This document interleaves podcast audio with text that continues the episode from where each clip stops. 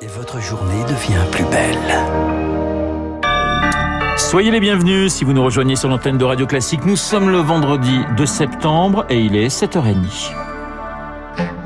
La matinale de Radio Classique avec Renaud Blanc. Et le journal présenté par Charles Bonner. Bonjour Charles. Bonjour Renaud, bonjour à tous. À la une ce matin, le retour des conseils de défense. Ils ont rythmé l'épidémie de Covid. Emmanuel Macron en président ce matin sur l'énergie. Cette fois, entre la guerre en Ukraine, les hausses de prix, le risque de pénurie cet hiver, seuls les ministres concernés sont conviés dans un format très jupitérien qu'affectionne le président, mais qui agace les oppositions, Lauriane Tout le monde. Deux mois qu'il réclame ce débat dès le début des tractations sur le paquet pouvoir d'achat fin de non-recevoir du gouvernement et là encore, le Parlement est contourné. La sénatrice LR, Frédéric Puissat, insiste, elle veut des réponses à ces questions. Pourquoi est-ce que nous n'avons que 24 réacteurs nucléaires sur 56 qui fonctionnent pour cet hiver? Pourquoi est-ce qu'on a fermé Fessenheim Est-ce que c'était la bonne solution? Il faut que le gouvernement rende des comptes. Non seulement ils n'ont pas confiance, mais surtout ils ne s'appuient pas sur des expertises de parlementaires qui sont avertis. Exit la nouvelle méthode et les promesses de compromis, de transparence. Jupiter et de retour s'agace l'insoumis Raquel Garrido. C'est parce que Emmanuel Macron n'a plus de majorité présidentielle à l'Assemblée nationale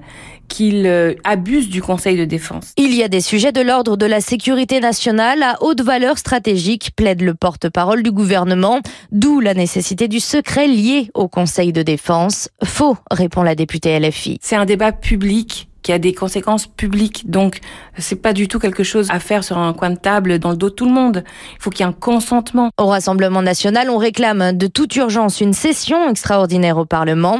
Un débat sur les questions énergétiques est à l'ordre du jour, assure la Première ministre à la rentrée parlementaire le mois prochain. Un nouveau mode de consultation doit également bientôt voir le jour. Le Conseil national de la refondation lancé le 8 septembre à Marcoussis dans l'Essonne, présidé par François, François Bayrou. Le CNR pour l'acronyme doit relancer le débat démocratique. Sont conviés des citoyens, des syndicats, des associations et bien sûr l'opposition. Mais les chaises seront vides. Le RN, les Républicains et tous les partis de la NUP ne viendront pas. Édouard Philippe également sera absent en déplacement au Québec. Allez, face à l'inflation, les grandes marques, Charles, les grandes marques alimentaires tente de trouver des astuces. Il y a deux solutions. Soit on augmente les prix, soit on réduit ce qu'il y a dans l'emballage. Foodwatch pointe du doigt certains produits, des boîtes de chocolat avec un peu moins de chocolat. Euh, Chloé Juel, cette stratégie permet de ne pas augmenter le prix à la caisse. C'est en réalité le prix au kilo qui augmente et non le prix qui apparaît sur l'étiquette du produit. Et ni vu ni connu, c'est inscrit en tout petit souvent au dos de l'article. Là, vous pourrez trouver la mention du poids et du volume qui change et il est presque impossible de se rendre compte de la différence, d'autant que cette pratique n'a rien d'illégal. Six marques sont épinglées par l'association Foodwatch, Lint, Tesser, Saint-Louis, Saint-Hubert, Salvetta et Kiri. Si l'on regarde dans le détail, la boîte de Pyrénéen de Lint est passée de 30 à 24 chocolats avant Noël dernier. Autre exemple, un pot de margarine Saint-Hubert, son poids a été réduit de 240 à 230 grammes il y a deux ans avec un prix au kilo en hausse de 18%. Pour faire passer la pilule, la marque met en avant un changement d'emballage plus écologique pour faciliter le recyclage de son pot de margarine. Même schéma pour le fromage Kiri, mais le groupe Bell justifie ces petites modifications avec une nouvelle recette naturelle, sans additifs. De la transparence, c'est ce que réclame l'association Foodwatch qui promet de continuer à afficher les industriels qui ne jouent pas le jeu. Chloé Juel, les laboratoires aussi s'adaptent. De nouveaux vaccins anti-Covid approuvés par les autorités européennes, ceux de Pfizer et de Moderna, ils sont attendus sur le marché pour la prochaine campagne de rappel avant l'hiver, car jusque-là on utilisait des vaccins basés sur la première souche du Covid. Cette fois-ci, c'est sur le variant Omicron. C'est mieux, mais pas encore idéal, car désormais ce sont les sous-variants BA4 et BA5 qui font craindre un hiver fiévreux.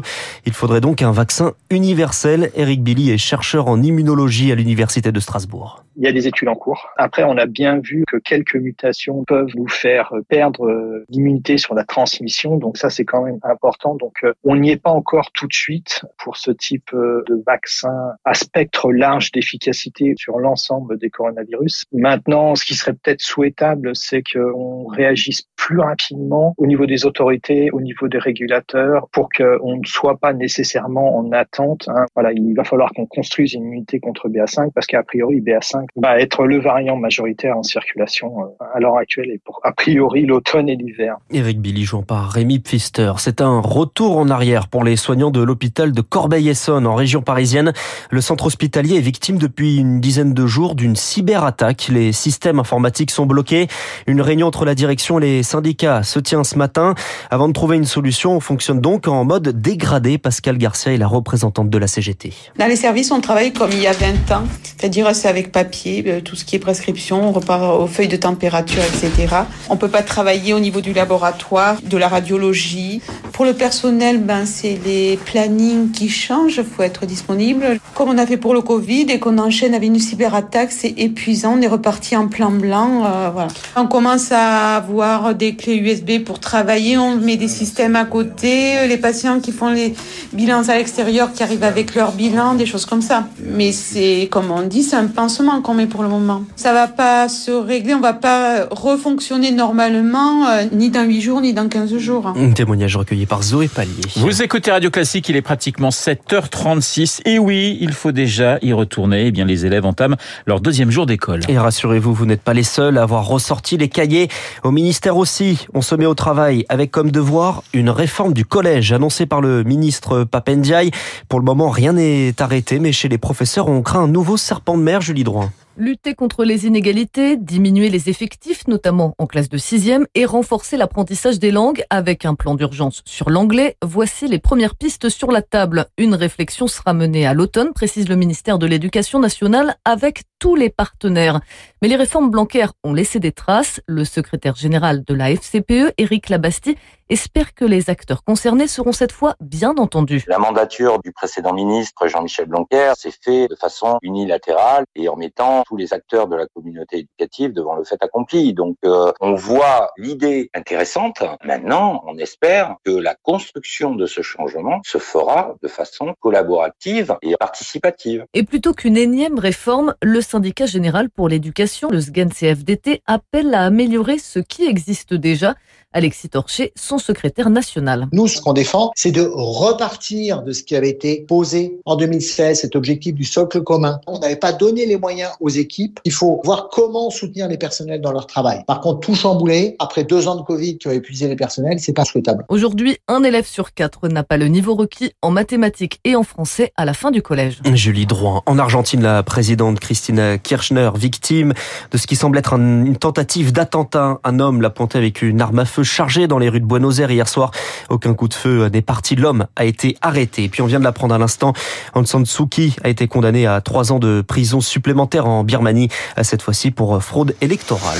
C'est peut-être, euh, Charles, la fin d'une époque en tennis. Les sœurs Williams battues en double. Vénus et Serena ont gagné 14 grands chelems ensemble à l'US Open. Elles ont perdu cette nuit dès le premier tour pour leur probable dernier match à deux.